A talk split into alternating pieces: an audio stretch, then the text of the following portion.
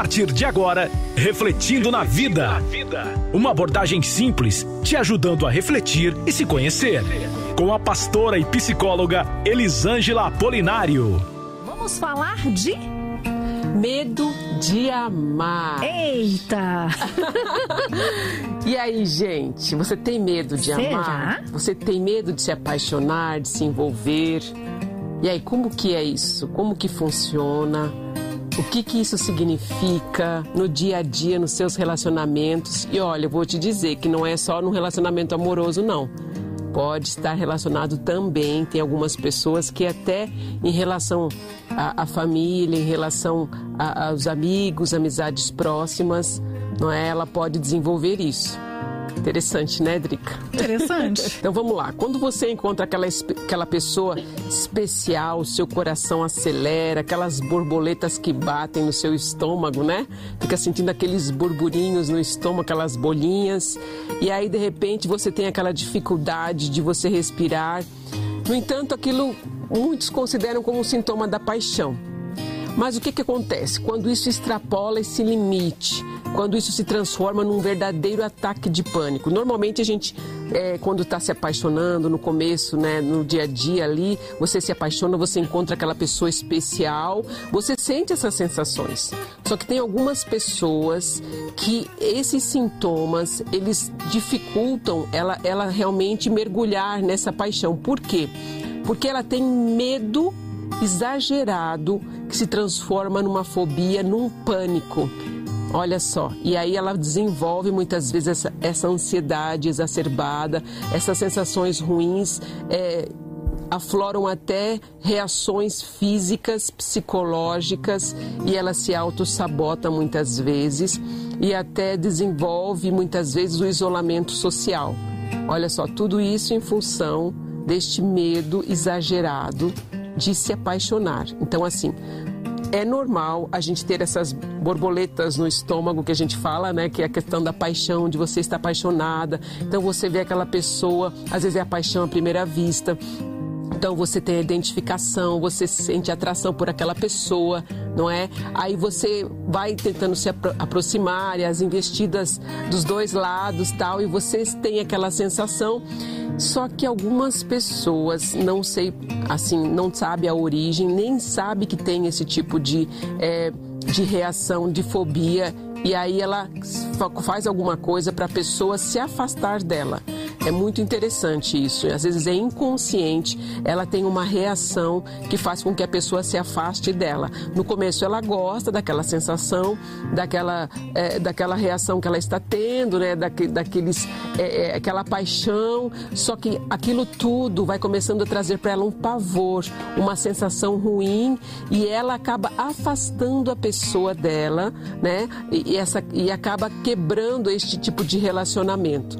Pode ser que num primeiro momento ela também corresponda às investidas da outra pessoa, tanto homem quanto mulher, viu gente? Não é só mulher ou só homem. Isso pode acontecer com qualquer um. E aí o que acontece? Ela corresponde àquelas investidas, ela gosta da sensação, mas de repente parece assim que dá uns cinco minutos na pessoa, ela fala não, não é isso que eu quero, vai dar errado e começa a colocar várias coisas negativas na cabeça e ela começa a ter uma certa ansiedade. Tem, existem graus diferentes de fobia, né? Que a gente fala, o nome é filofobia, esse tipo de medo de amar, medo de se envolver, medo de se relacionar, e aí ela começa a ter essas reações e pode transformar e até desencadear, se não for tratado, não buscar ajuda, pode transformar num ataque de pânico, num ataque de ansiedade, numa crise de ansiedade e pode desenvolver até a depressão em função do isolamento não é? Que algumas pessoas elas no, no, decorrer do desenvolvimento na adolescência na fase adulta. Ela começa a desenvolver isso e percebe vai rejeitando as pessoas e até os, os próprios amigos. Quando ela percebe que alguém está chegando muito perto dela com muito contato social não é? Com bastante intimidade ela começa a cortar este tipo de relacionamento e ela começa a se isolar. E pode levar sim a desenvolver uma depressão. É bem sério é bem bem assim, a gente acha que isso é raro raro acontecer, mas principalmente neste tempo de pandemia, neste tempo de que a gente está percebendo onde as pessoas estão se sentindo muito usadas, não é? Algumas em função de relacionamentos abusivos, de relacionamentos que teve traumas até, até depois dos 40 anos, em função de divórcios ou até da religiosidade, de achar que, por exemplo, é, uh, foi traída e aí, num, por exemplo, num casamento, foi traída, se separou, não se sente mais é, é, digna de ter um outro relacionamento e a pessoa se isola né? Então, quando alguém chega com as investidas amorosas de afeto para ela, ela já corta, porque ela não acha, não se acha digna de, de ter né, uma outra oportunidade de se relacionar, ou em função da religiosidade, muitas vezes, ou até mesmo de não, não quero mais,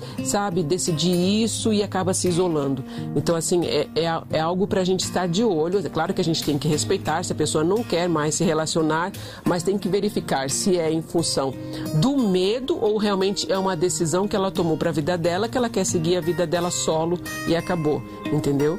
Você chegou num ponto que, que, eu, que eu gostaria de, de diferenciar agora. Esse medo de amar e se relacionar, a pessoa ela desenvolve pós um relacionamento, né, que não deu certo, alguma coisa, ou ela pode já ter esse medo antes de se relacionar com alguém, de ainda não ter tido um relacionamento e ter tido uma desilusão? Olha, pode ser dos dois casos. Pode ser em função dessa dificuldade que ela teve, dessa frustração. Ela se frustrou com um relacionamento anterior, não é? Ou de vários relacionamentos. Sabe aquela pessoa que fala assim: ah, eu não dou certo, não é? Eu, só, eu tenho o pé, o dedo ruim. Tem o dedo ruim para homem, dedo, dedo ruim para mulher. Dedo ruim para homem, dedo ruim para mulher. Sabe o que também acontece, Drica? A pessoa ela presenciou na infância. O pai e a mãe brigavam muito na frente dela. É, ou então a questão de um divórcio, né? A falta é, deste relacionamento afetivo, de um relacionamento mais sólido do pai e da mãe. A fal... Sabe, ela falou assim: é tão insensível. Um casamento é isso, um relacionamento amoroso é isso. Não quero isso para mim. Então, às vezes, é inconsciente que ela tem essa reação.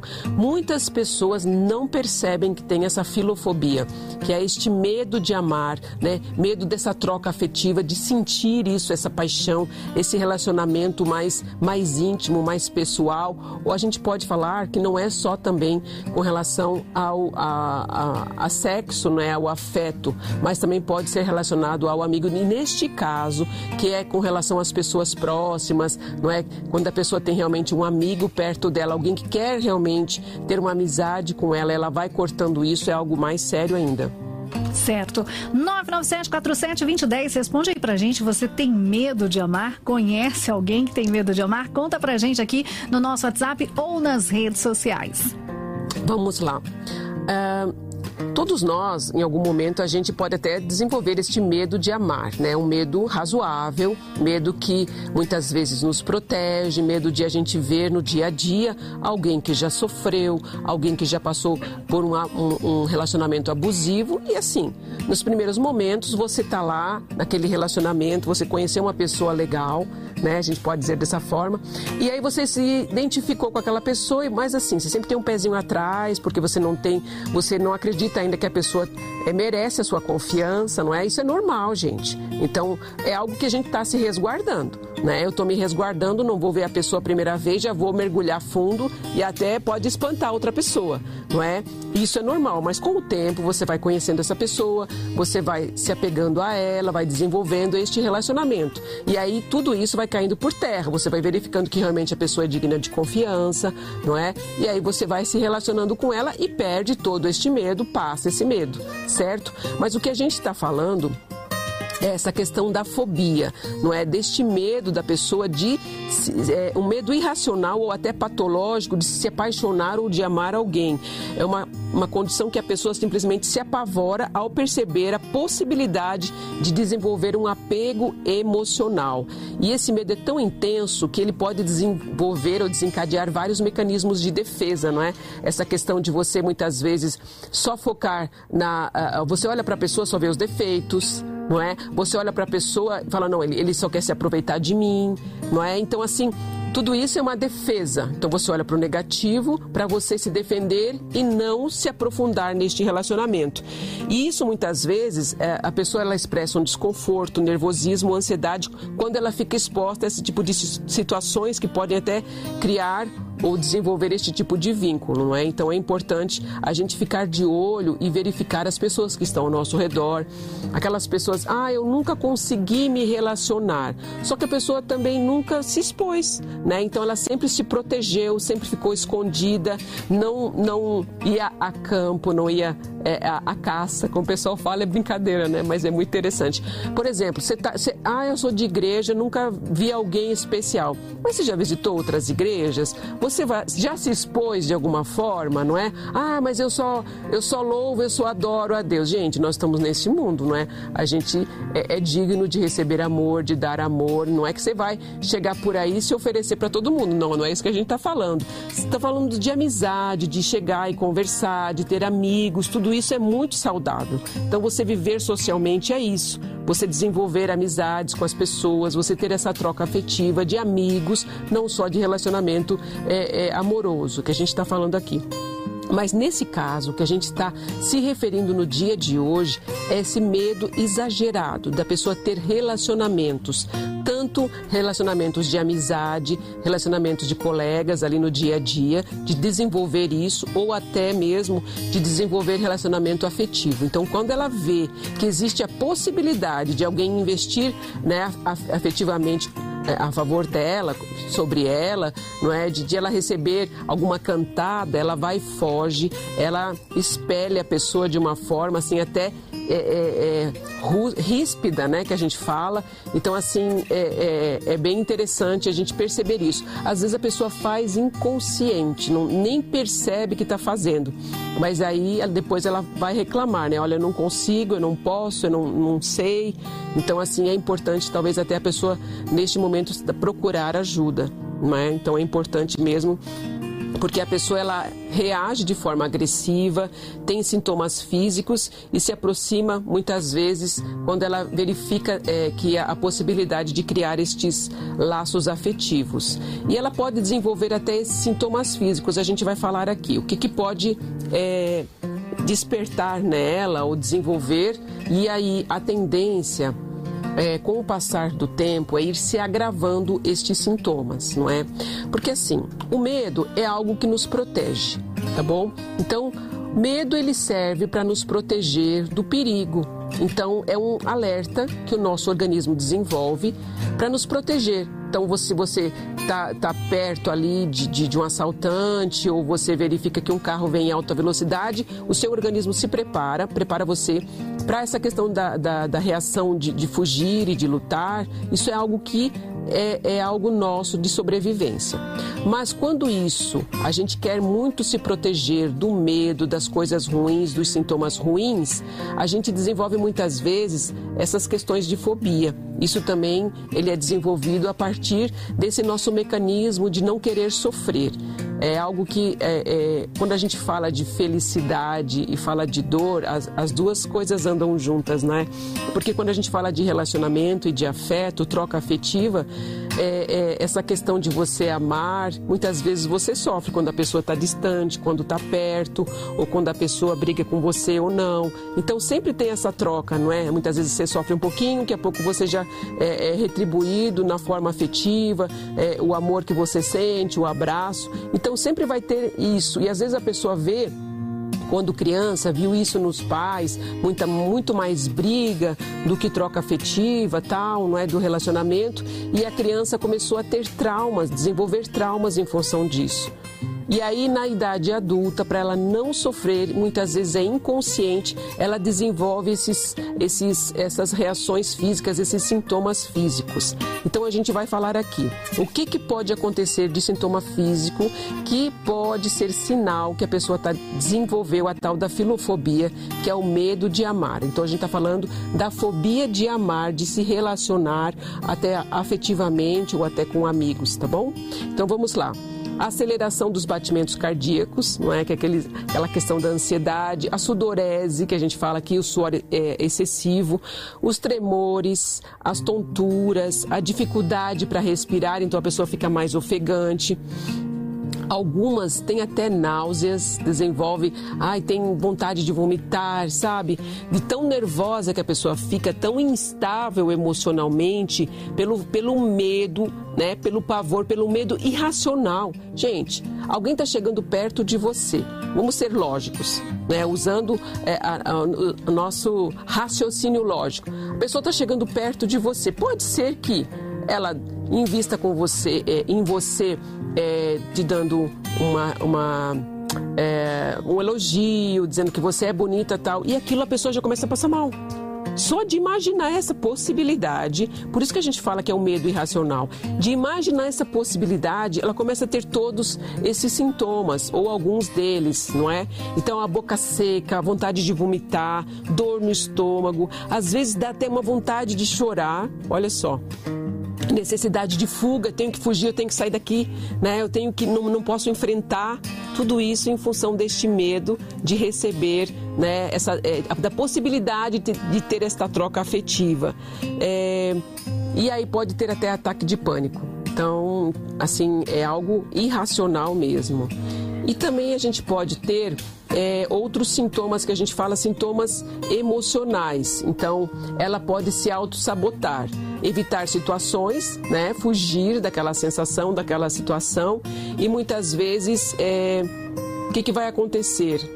Ela vai dizer assim: olha, é, eu vou, eu, eu, eu, começo a pensar em coisas negativas sobre a pessoa, mas ele é feio, mas ele não é tão bonito assim, ele tem mau hálito. Então ela começa a se sabotar para ela não desenvolver o afeto, ela não desenvolver a paixão, não desenvolver aquele amor por aquela pessoa. Ela sentiu atração, ela sentiu tudo aquilo, mas ela evita, ela quer fugir daquela situação, então ela se auto-sabota tá bom? Então é bem interessante tudo isso é, que a pessoa muitas vezes ela começa a, a, a desenvolver, não é? Algumas pessoas elas até iniciam um tipo de relacionamento, mas ela fala assim, olha, é, eu vou, ela se envolve com pessoas que ela tem a certeza de que não vai ter a menor química ou o menor sentido de continuar o relacionamento. Então, ela começa a conversar com a pessoa, não é? Ela como se ela tivesse tendo uma tentativa. Olha, eu, eu vou me envolver, mas ao mesmo tempo é tão inconsciente que ela fala assim: não, isso aqui não vai dar em nada, mas eu vou, vou tentar, vou fazer alguma coisa ali, vou dar continuidade a esse papo, a essa conversa, e aí muitas vezes ela desenvolve até uma paixão platônica, inatingível, ou desenvolve assim: ah, então ela, desenvolve, ela, ela tem a necessidade de sentir este amor, e aí ela se apaixona por um cantor, uma pessoa famosa, um ator de cinema. Então é algo que na cabeça dela vai ser impossível colocar em prática. Olha só, o medo de amar uma pessoa de carne e osso que está perto dela é tão grande, né? E com a necessidade de amar alguém, o desejo de desenvolver um amor, ela desenvolve esse amor platônico por alguém que na cabeça dela é impossível se tornar real, não é? Então é bem interessante essa questão da fuga, né, da nossa mente e, e, a gente desenvolve essas sensações, né? Principalmente na adolescência, não é? é? Que é a fase ali da puberdade, de começar a imaginar as, as sensações. Isso é muito interessante, tá bom? Pastora, a gente está com a Luciana aqui ela disse o seguinte: eu tenho 45 anos e toda vez que alguém quer algo sério comigo, eu saio fora da relação. Tenho perdido pessoas maravilhosas. É bem... Aquilo que você está falando da, da autossabotagem, né? É, então, aí o que você precisa pensar é se você tem o desejo de se relacionar. Então, é respeitável. Assim como tem algumas mulheres que não querem ser, ser mães, e a gente tem que respeitar. E o que, que a gente precisa pensar? Quando a gente falou sobre ser mãe aqui, a gente falou da mesma forma. Como que você quer viver o seu futuro? Não é? Ah, tem aquele ditado, antes sozinho do que mal acompanhado. Isso é real, né? Por isso que você está com essa idade que você está hoje, porque você já escolheu bastante. Então, você já identificou várias coisas nas pessoas, não é? Pode ser uma autossabotagem? Pode, mas até esse, esse momento você decidiu não se relacionar. Mas uma coisa que a gente tem que pensar é no futuro. não é? Então, assim, os nossos amigos estão casando, estão tendo filhos, estão desenvolvendo família. Como que eu quero viver no futuro? A, a tendência é você viver uma, uma fase mais avançada sozinha, né? Então, assim, o que, que a gente quer para o futuro? As mulheres também. A gente fala sobre isso. É, eu não quero ser mãe. É respeitável, é uma decisão.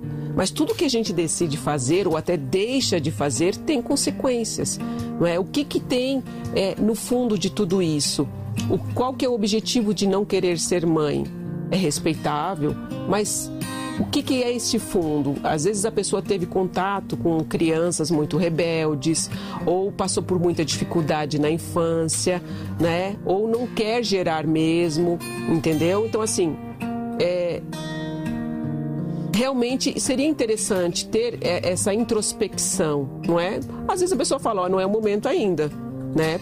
Ou adotar no futuro. Então, assim, dá para a gente ter um planejamento, né? E realmente eu decidir não ser mãe. Então, tá bom, decidiu não ser mãe. Ponto final. Agora, com relação ao relacionamento, você deseja ter um relacionamento? Se você realmente deseja ter um relacionamento e você fala assim, chega na hora H, eu não consigo dar continuidade a uma conversa legal, a desenvolver nessa troca afetiva, então realmente a pessoa precisa de ajuda. Né? Então, assim, se é uma, uma decisão que a pessoa quer ficar sozinha, tudo bem, é uma decisão dela.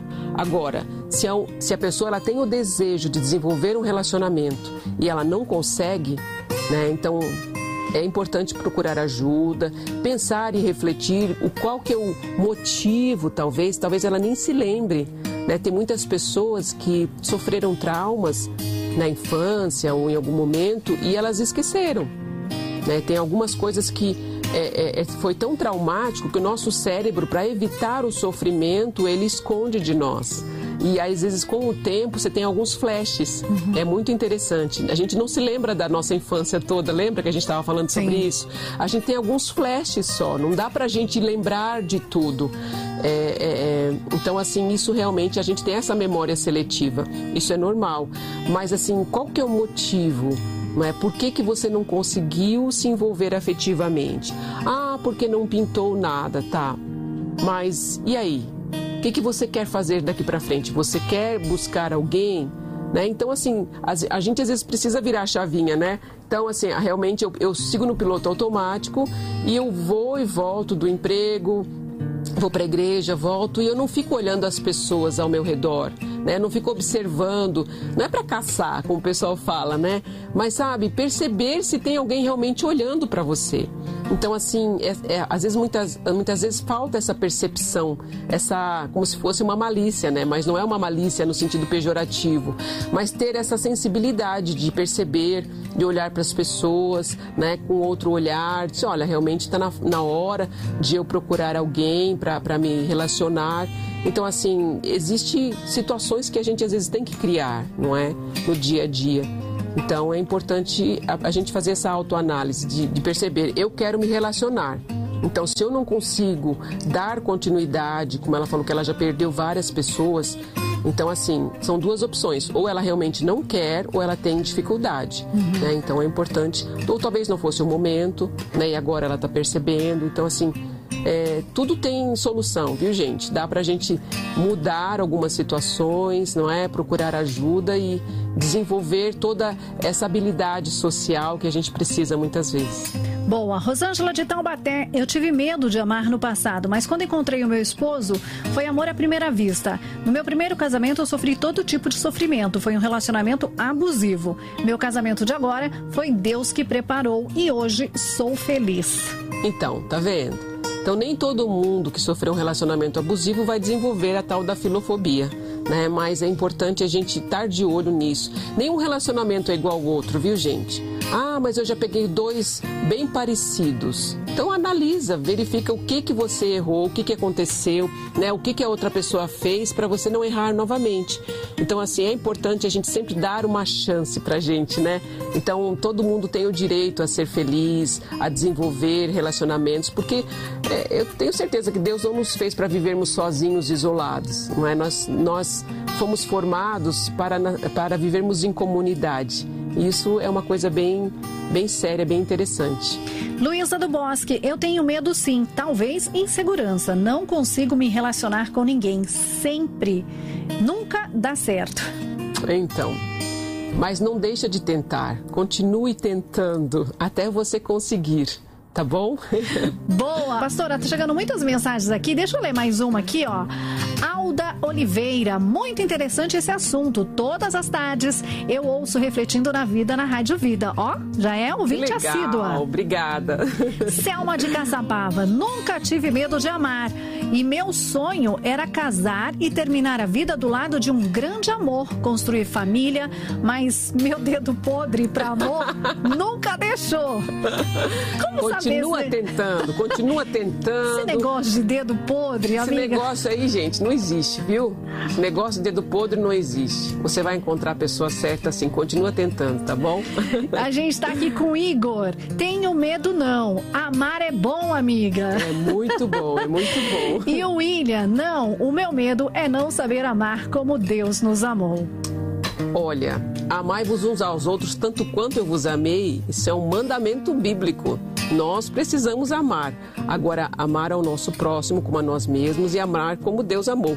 Então, assim, saber como Deus amou é isso que ele manda, a gente amar como a gente ama a nós mesmos. Agora, paixão, de amor, de afeto, de, de relacionamento é, amoroso, não é um pouco mais. Até a Bíblia fala sobre isso, que é, é, é, o amor ágape é o amor do Pai, o amor de Deus, é o amor incondicional.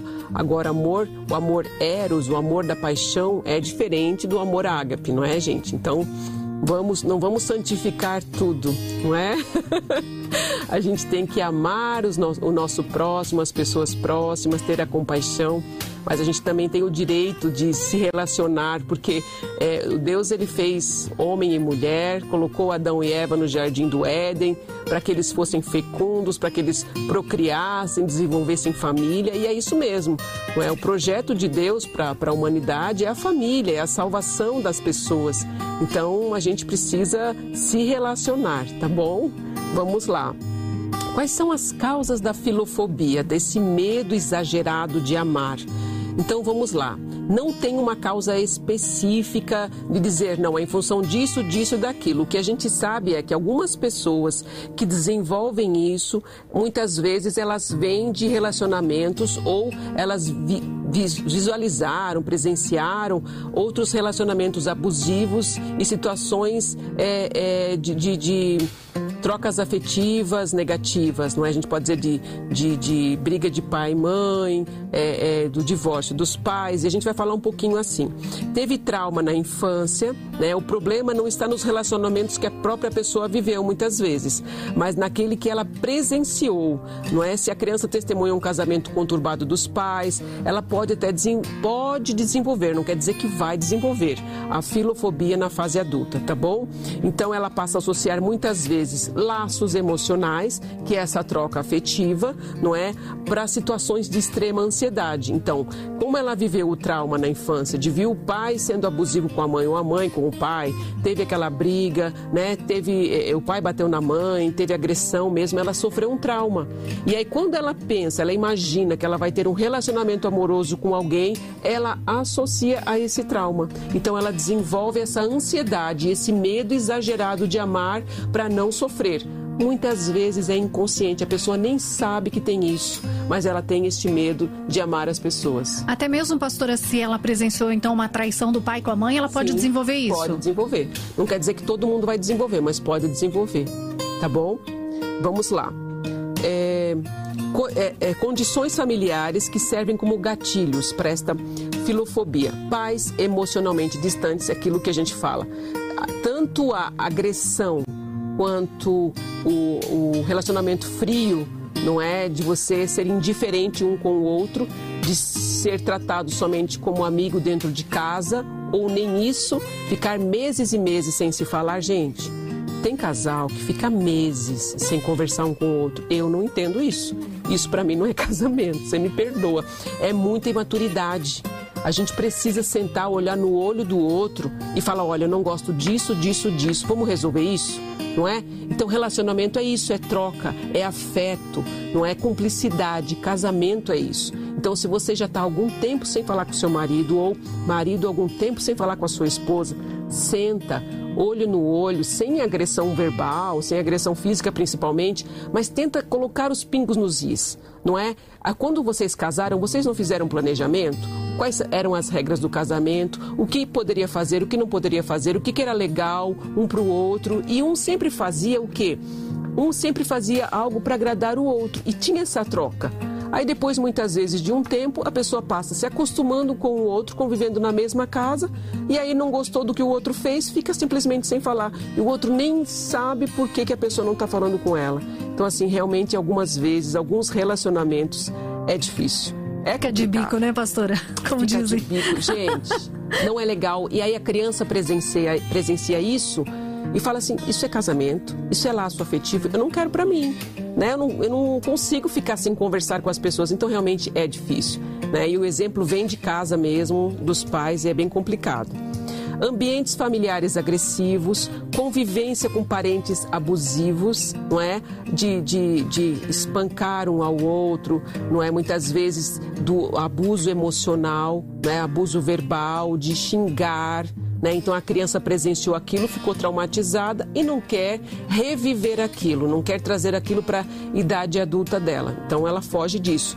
Brigas frequentes na frente da criança. Gente, se você tem algo para resolver com seu marido ou o marido com a esposa, vai para um lugar onde a criança não vai ouvir, porque às vezes o pai fala assim: "Vamos ali na, na cozinha", a criança fica no quarto e a criança ouve tudo. Né? Não está na frente ali, mas a criança está ouvindo, é pior, não é? Ou vai na padaria, vai na praça, vai em algum lugar, mas não faz, né? Não, não discute na frente da criança, porque isso é muito ruim, tá bom? Vamos lá. Traumas relacionados a relacionamentos passados, que isso também é muito importante. Então a pessoa teve um relacionamento, né, amoroso, e aí ela sofreu ali. Então foi traumatizante, ela foi traída, ou foi, por exemplo, uma decepção, né? Ela imaginava que seria uma coisa e foi outra, né? Então muitas vezes é, é aquele narcisista que quer, muitas vezes é aquele relacionamento abusivo, que quer sugar a pessoa, que quer só o elogio para ele, e aí ela né, se decepciona, se frustra, não quer mais. Então ela acha que todo relacionamento que ela tiver vai ser daquela forma. Muitas vezes não é, né, gente? A gente sabe que nenhum relacionamento é igual ao outro. E esse processo de rejeição e desilusões muitas vezes pode dar início à crise de ansiedade. A pessoa pode desenvolver isso. E aí vem a filofobia que a gente falou, tá bom? É... Existem também pessoas que têm esse histórico traumático e desenvolvem esse medo irracional muitas vezes conturbado ou abusivo, através muitas vezes depois de um divórcio que a gente falou, e ela associa, né? É, muitas vezes depois dos 40 anos, como a gente já falou aqui no início, que pelo, pelo fato dela ter tido aquele relacionamento, né, muitas vezes teve um bom relacionamento no início, mas no final houve uma traição, e aí ela tem a dificuldade de se reerguer, né? Sabe aquela coisa assim, que é mulher, que é dona de casa, ou ela né, teve até uma atividade fora de casa ali, tinha uma profissão, e ela teve um relacionamento, teve um casamento normal, tal, aí de repente ela descobre que o marido traiu e ele sai de casa. E ela fala assim: agora como que eu vou me estabelecer de novo? Como que eu vou me expor ao mundo de novo para desenvolver um novo relacionamento? Ela tem essa dificuldade, né? Como que eu vou entrar no cardápio de novo? Ai, a Drica tá dando risada aqui. Isso depois dos 40, né? Depois de certa idade, a pessoa é, ela tem essa dificuldade de se, é, é, de se sentir digna de um novo relacionamento. Então, isso muitas vezes é algo que ela tem medo, né? Na realidade, depois dos 40, você acha que você não vai mais arrumar um relacionamento. Mas, gente, nada é impossível, não é? Nada é impossível. Tem algumas pessoas de, de 40, de 50 que também estão solteiras e dá para encontrar, né, gente? Dá para encontrar. Pessoas boas, tá bom? Muitas vezes por medo de punição. Ai, Deus vai me castigar porque meu marido me, me, me, me, a gente se separou e aí ele me traiu e agora será que Deus vai se agradar de mim? Gente, ele nos fez, né? Se você tem esse interesse, como eu falei, não é obrigação de ninguém, ninguém é obrigado a se relacionar de novo. Quero ficar sozinha? Amém. É a sua decisão. Mas se você tem esse interesse, esse desejo de estar com alguém, esse desejo de se relacionar novamente, oh, ah, então eu tenho muito temor de Deus. Então, ore a Deus né? Ó, oh, Senhor, eu gostaria muito de achar outra pessoa. Um, é, agora você tem mais tato, né? O pessoal fala, você tem um olhar mais crítico, mais clínico. Então agora você provavelmente vai ser mais difícil de ser enganada, porque você é mais seletiva, tal. Então você é mais cautelosa nos detalhes, nas situações. Você pode realmente se relacionar novamente. Então, é, tira um pouco este medo de se relacionar em função da punição de Deus, tudo isso Gente, isso não existe. Tenha certeza que Deus nos colocou neste mundo para a gente buscar a felicidade e a, e a, nossa alegria é a alegria do Senhor. Eu tenho certeza. Se você tem uma vida diante de Deus, está preocupado com tudo isso, né? Ai, Deus vai me punir. Não, tenha certeza que Deus não vai te punir, tá bom? Siga ali os mandamentos, aquilo que está na palavra, que você vai ser feliz. É verdade? Pastor Eli, chegou uma questão aqui. É não tá tão fora do tema, vamos lá. Eu casei já tem sete anos, mas parece que eu casei com a família dele. Como é que eu faço para lidar com essa situação? Ela diz que ama o marido, mas tudo a família tá ali, ó, no meio.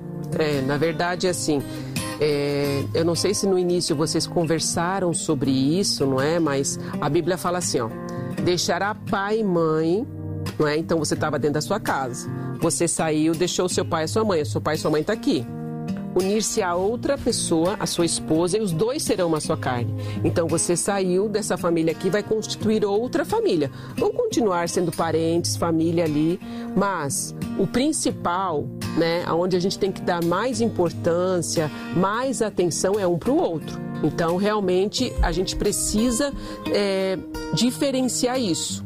Talvez o que falta é você explicar isso para o seu marido. É a mulher? Como que é o nome dela? Não mandou o nome? Então tá bom. Não sei se é o homem ou se é mulher, mas assim, explica e fala. Sabe, uma, uma grande coisa assim que a gente vê nos dias de hoje, as pessoas elas têm dificuldade de externalizar, de falar aquilo que estão sentindo. Então é importante você verbalizar, olha, tô vendo isso, isso, isso, isso aqui está me incomodando. Sabe por quê? Porque se você não fala agora, isso vai se avultando, vai crescendo, vai chegar uma hora que você vai dizer assim para ele: escolhe ou a sua família ou eu. Isso não é uma, uma, uma colocação muito saudável, não é? Mas se você já for construindo desde já, olha, amor, esse a gente poderia ir na casa da sua mãe no fim de semana, ou eles virem para cá no fim de semana, mas durante a semana a gente ter a nossa convivência, construir os dois os seus sonhos, aquilo que vocês combinaram, aquilo que vocês se combinavam, né, quando eram solteiros, que foi a época do namoro, os sonhos que vocês desejavam construir juntos, não é? Então assim, Existe a preocupação dos pais, isso é normal. Né? Nesse tempo de pandemia, a gente quer cuidar mais deles, não é? Tá de olho no que eles estão fazendo, nas artes que eles estão fazendo, se estão usando máscara, estão se cuidando. Isso é normal. Agora, ter uma influência direta na família, no casamento de vocês, isso não é legal. Então, assim, a decisão é dos dois, os dois juntos conversando. Não cinco, seis, dez pessoas decidindo a intimidade de vocês, é, o futuro de vocês, os sonhos de vocês. Deu para entender? Então, assim, é importante diferenciar isso, tá bom? É bíblico, pode usar a palavra de Deus, vai lá, né? Vai na Bíblia e se coloca lá, procura, tem Gênesis. Imprime. Imprime, Imprime sabe? Ó, a Bíblia é isso, né? E aí, nossa, fala assim, ah, a mulher tem que ser submissa ao marido. Tem, tá na Bíblia. Mas também tá na Bíblia que o homem tem que amar a sua esposa como Cristo amou a igreja. Olha só. E ainda assim deu a vida por ela, amar ao ponto de dar a vida pela esposa. Eu, eu olho, acho assim, na minha perspectiva, que o sacrifício do homem é maior que o da mulher. Né? Tem muita gente que acha que a Bíblia é só machista. Realmente foi escrito num tempo onde tinha toda essa cultura. Mas o que, que Jesus deixou para o homem como legado, como ele tem que exercer no casamento, eu vejo que é algo maior ainda do que a própria esposa. Não é de amar a sua esposa e ainda assim dar a própria vida por ela. Olha só, é bem forte, não é? Então, assim, casamento, gente, é uma aliança. E uma aliança não tem começo, não tem meio, não tem fim, não é? É um círculo ali, é algo que não tem fim. Então a gente precisa prestar bastante atenção nisso. tá bom? Então, preservar é algo que é valioso. Foi um presente de Deus para vocês, não é? Ela falou sete anos, então tá na hora de reparar algumas arestas, de colocar os pingos nos is, não de uma forma bater a mão na mesa e acabou. Não, conversa. O que, que você acha? E se fosse o contrário? Se fosse a minha família interferindo, não é? Então, assim, é importante ter este diálogo de uma forma franca e eu tenho certeza que vai dar certo. Depois você conta pra gente aqui. Boa. Pastora, a Gi Siqueira tá com a gente. Eu tava falando que é difícil, né? Arrumar alguém depois dos 40. Ela colocou assim: ah, está difícil mesmo antes dos 40. então acho que tá Olha, difícil gente, em todas as idades atualmente, assim, é isso? É, as pessoas estão mais indisplicentes, né? Estão mais dispersas. Não, muito, é muito difícil você encontrar uma pessoa que já queira casar. Tem muitos que só querem namorar. E tudo isso também é importante a gente selecionar, né? O que, que você quer? Eu quero namorar para casar. Então tá bom. Então procure alguém para namorar para casar. Não alguém que só queira uma, é uma aventura. Não é? Então tudo isso você se coloca diante de Deus, ah, porque eu vou. Sim, se coloca diante de Deus.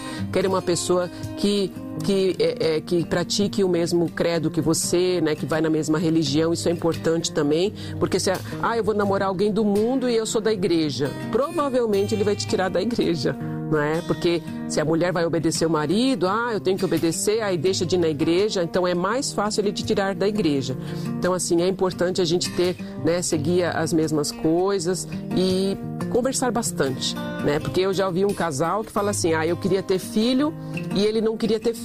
E aí, casou. E depois do casamento, ela quer ter filho, ele não quer. E aí? Difícil, não é? Como que Complicado, faz? É uma briga. fica? Então, realmente, você tem que alinhar as coisas antes de casar. Porque depois que casou é complicado. Porque às vezes também há pessoas que pensam assim, ah, depois de casar talvez mude de ideia. Mas será? É, então, isso é um risco. É um risco? É um risco. Então, você sabia que ele não queria. Né? Então, No caso enganado ou enganada, é, né? Então é difícil, né? Então, ah, vou parar de tomar o anticoncepcional e vou ficar grávida e pronto. Então é bem complicado. Então é, é- casamento é isso. É aliança, é pacto. Os dois se tornam uma carne só, né? Como diz a palavra. Então é bem, é bem interessante você prestar atenção em tudo isso. Não é só, ai, tô apaixonada, depois a paixão, né? A paixão vai embora, fica o amor, né? Que deveria de ser assim. Mas e aí, o relacionamento, o dia a dia, a rotina. Então, vem as, as dificuldades do dia a dia do casamento que a gente passa sempre. William Alves, ótimo assunto. Entendo que a paixão está na alma e o amor está ligado ao espírito. Vamos lá. Vamos lá, Ah, gente. Tem mais? Só mais uma antes de você continuar, pastora. Também tem um outro Williams, William Souza, a gente não sabe se é o mesmo. Creio que amar é renúncia do ego, mortificando a própria carne. Só assim teremos empatia para que precisa, para quem precisa de amor. Vocês são uma bênção na nossa vida. Valeu, Williams. É, quando a gente fala, é, tem algumas pessoas que têm esse tipo de fobia, por quê? Porque ela tem uma rotina, ela tem o dia a dia e ela não quer abrir mão da rotina dela. Porque, por exemplo, para eu me relacionar com alguém, né, se eu tenho a minha rotina, eu vou trabalhar, eu faço faculdade, por exemplo, aí eu vou na academia e eu cuido da- das minhas coisas. Quando eu me relaciono, eu tenho que ter uma doação, né? Eu abro mão de algumas coisas para amar alguém, para cuidar de alguém, para é, ter no dia a dia ali a rotina, cuidar um do outro. Na verdade, relacionamento é isso, é a troca afetiva, é você estar cuidando do outro e o outro cuidando de você. Isso é casamento, não é uma aliança que você tem com a pessoa. E realmente, muitas vezes, a gente abre mão de alguns desejos que a gente tem, a- a- alguns sonhos que a gente tem para se relacionar. E ali a gente constitui uma só carne, a gente constrói as coisas juntos, os sonhos juntos e constitui uma família. Isso é relacionamento, isso é casamento. Então, algumas pessoas preferem ficar sozinhas por conta disso. Ah, eu já tenho o meu dinheiro, eu já tenho as minhas conquistas, os meus sonhos e eu decidi ficar sozinha. Tudo bem, a gente respeita, não é? O dia a dia é a escolha dela. A escolha como não ser mãe, como a pastora já falou. Isso e mesmo. a Dan, Dantiele de Jacareí, ela pergunta para você, pastor, e como lidar com uma pessoa de gênio forte? de gênio forte, sentar e conversar e explicar o que que, que o pessoal fala, tá, pe- o que que tá pegando? Olha, é assim, é assim, assim, assim, o seu jeito é assim, assim, assim. Gente, eu sei que é difícil, mas alguém falar pra você que você é chato não é legal, não é? Mas às vezes você ser franco com a pessoa é importante você falar, não vai falar "Ah, você é um chato. Não. Fala, olha, tem algumas atitudes que você tem que é intransigente, que não é legal e extrapola o limite, não é? Então, o meu limite vai até aqui, você tem extrapolado esse limite. Com, começa a conversar e colocar os pingos nos is, como a gente tem falado aqui. Tudo isso vai ajudar a boa convivência, não é? Que a gente precisa no dia a dia desenvolver isso. Né? A gente vive em sociedade, é, a gente depende um do outro muitas vezes e viver sozinho, achar que vai dar conta das coisas sozinho, não, a gente não consegue. Né? Então, na sociedade, a gente precisa, por exemplo, ah, você tá, ah eu, eu, eu tô na minha casa, aí você precisa de um, can, um encanador, né? ah, eu preciso de um eletricista, vai precisar do outro, não tem jeito, né? No dia a dia, a gente sempre precisa de alguém para estar tá ajudando a gente. Gente, a gente vai falar assim, e aí, tem tratamento para isso? Tem tratamento tá bom? Principalmente, né, a terapia, a, o passar com o psicólogo, né, porque é, no dia a dia a gente precisa desenvolver e tentar entender a questão que a gente fala aqui também do autoconhecimento do dia a dia, de você entender os seus pensamentos, a reconhecer que tipo de pensamento que está criando essa fobia. Ah, eu, eu acho que porque eu tive um relacionamento ruim, eu vou ter outro relacionamento ruim. Isso não é lei, não é regra. Ah, porque o meu pai e a minha mãe brigavam muito quando eu era criança, eu vou também ter este relacionamento. Não, não é regra. Né? Então, desconstruir esses pensamentos que muitas vezes levam você a desenvolver é, essa fobia e mudar muitas vezes, né? Porque se a gente foca muito num tipo de pensamento, a gente acaba vivendo aquele, se transforma num comportamento. Então a gente precisa mudar tudo isso, tá bom? Também tem a, a terapia disposição, que é aquela que a gente fala da desensibilização, onde o psicólogo vai e aí através às vezes da tecnologia, de filmes ou até de uma encenação, não é? E aí ele vai te ajudando a você conversar, a você desenvolver as habilidades sociais, você é, é, conseguir manter uma comunicação do começo, meio e fim, como você se comportar, se portar ali. É como se fosse um treinamento mesmo, um testezinho, para você desenvolver isso. Tem gente que sua frio, que tem tremedeira, tudo isso em função do medo que ela tem de estar perto do outro. Gente, isso é bem, bem interessante, desenvolve ansiedade tudo, tá bom? E aí, esse contato gradual, né, com esse tipo de relacionamento, vai desconstruindo esses pensamentos a pessoa vai desensibilizando essa ansiedade, esse pânico e pode melhorar sim tá bom? É, pode ser que muitas vezes precise do uso de medicação, dependendo do grau de ansiedade né, que a pessoa tem, do pânico. Realmente, algumas vezes, né, é bem importante a gente passar com um médico, para depende do grau, como a gente falou aqui, para ter qualidade de vida. Né? Porque sem um tratamento adequado, essa fobia ela pode evoluir para um quadro de comportamento totalmente antissocial e chegar a uma depressão severa. A pessoa vai se isolando porque ela tem medo de se relacionar e acredita que aquilo vai fazer mal para ela e aí, como mecanismo de defesa, a pessoa vai dizendo não, não, não, acaba se isolando, ficando em depressão e é bem ruim mesmo, não é? A gente é, mudar esse tipo de comportamento, a gente precisa mesmo de ajuda. A gente precisa um do outro, gente, não tem jeito né? Procure ajuda, procure alguém para conversar na igreja, um vizinho, alguém, sabe, que você se identifica, vai conversando, porque a fala, ela vai nos libertando. Quando você começa a falar do problema, você vai conseguindo identificar. De repente você está ouvindo essa live, você não percebeu que você tem isso. E aí a gente falou as características, os comportamentos, aquilo que desenvolve, a autossabotagem. Pode ser que você não tenha esses, esses comprometimentos físicos que a gente falou aqui, mas você se autossabota o tempo todo para quê? Para se proteger, para ficar no seu casulo. Só que isso muitas vezes te leva a viver infeliz e não é legal não é? É bom quando você sai com seus amigos, tem relacionamento é, é, de amizade, quem sabe até desenvolver um relacionamento afetivo. E isso fa tudo faz parte de viver uma vida mais saudável, de viver um social, tá bom? É preciso entender que algumas pessoas não é fácil virar essa chave. Então, quando ela diz, ah, eu decido procurar ajuda, mas até ela conseguir virar essa chave, às vezes demora, né? Então, é um treino, é um, no dia a dia, a pessoa tem que querer, né? Ela parar de sentir este medo, porque aquele medo, para ela, é uma proteção.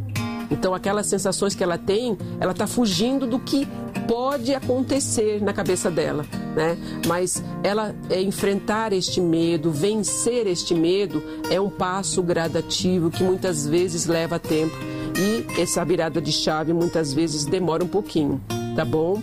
Então, é, a gente pode dizer que a filo, filofobia ela tem cura e é possível superar este medo, tá bom? Então, assim, tem várias formas de você mudar essa situação, não é?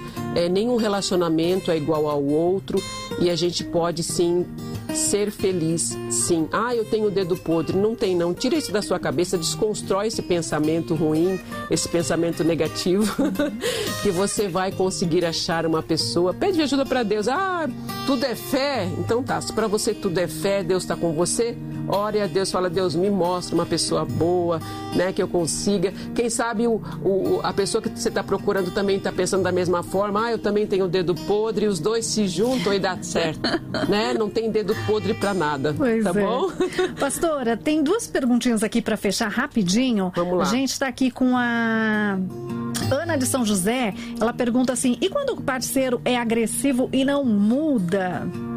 A gente já falou um pouquinho sobre isso, né? Às vezes a pessoa ela tem um temperamento diferente, difícil, mas é importante sentar e conversar, né? Então, é, no começo, como que era? Ele já era agressivo assim? Sempre foi assim, né? Então, é, nenhuma pessoa consegue se relacionar com a outra se as duas não quiserem. Né? Então, é uma decisão mútua. E assim, nunca é tarde para a gente mudar. Então, essa questão que a gente fala aqui de sentar e conversar, gente, é muito legal. Talvez no primeiro momento você tenta falar, ele vai dizer que não. Mas aí você vai construindo isso, né? Vai, vai pelas beiradas, como o pessoal fala, e você vai falando, olha, eu preciso muito conversar com você, né? É, é, é, o jeito que você fala, tem algumas vezes que eu fico triste, eu fico chateada, né? Porque talvez você tenha um temperamento mais, mais sensível e ele é mais firme, e aí isso choca, né? Porque se você é uma pessoa sensível, ele é muito firme, muito agressivo, como você falou, às vezes é o jeito de falar, né? Você tem fala assim, vai lá buscar a chave para mim, ou amor, por favor, busca a chave para mim, não é diferente? Uhum. Então, assim, às vezes o jeito que a pessoa te trata não foi o jeito que você foi criada, né? E aquilo choca você, porque não é o jeito que você aprendeu a lidar com as pessoas. E realmente é algo para a gente tratar sim, na conversa, no diálogo. Isso é muito importante, o diálogo num casamento, no relacionamento. E já estourando o nosso tempo, vamos fechar com o Daniel Silva. Quais as dicas para alguém que está caminhando para o casamento e que às vezes possui dúvidas se estamos no caminho certo, preparados e etc? Olha, aquilo que a gente já falou aqui, sentar e conversar. E sabe esses pontos de futuro que a gente fala? Como que você quer ser no futuro? O como que você quer a sua velhice? Você quer ter filhos? O que, que você pensa a respeito da família junto, não é? é como que vai ser o casamento, as regras. Então, assim, vocês podem pré-estabelecer as coisas, não quer dizer que vai ser igual o planejamento de vocês. Às vezes ocorrem mudanças ao longo do tempo. Mas, principalmente, né, gente, o diálogo e, e amar a pessoa, não é? Ver os defeitos, mas também ver as qualidades. Isso é muito importante. Com certeza. Obrigada, pastora. Beijos. Você ouviu Refletindo na Vida. Oferecimento Clínica Novo Sentido. Se ame, se cuide.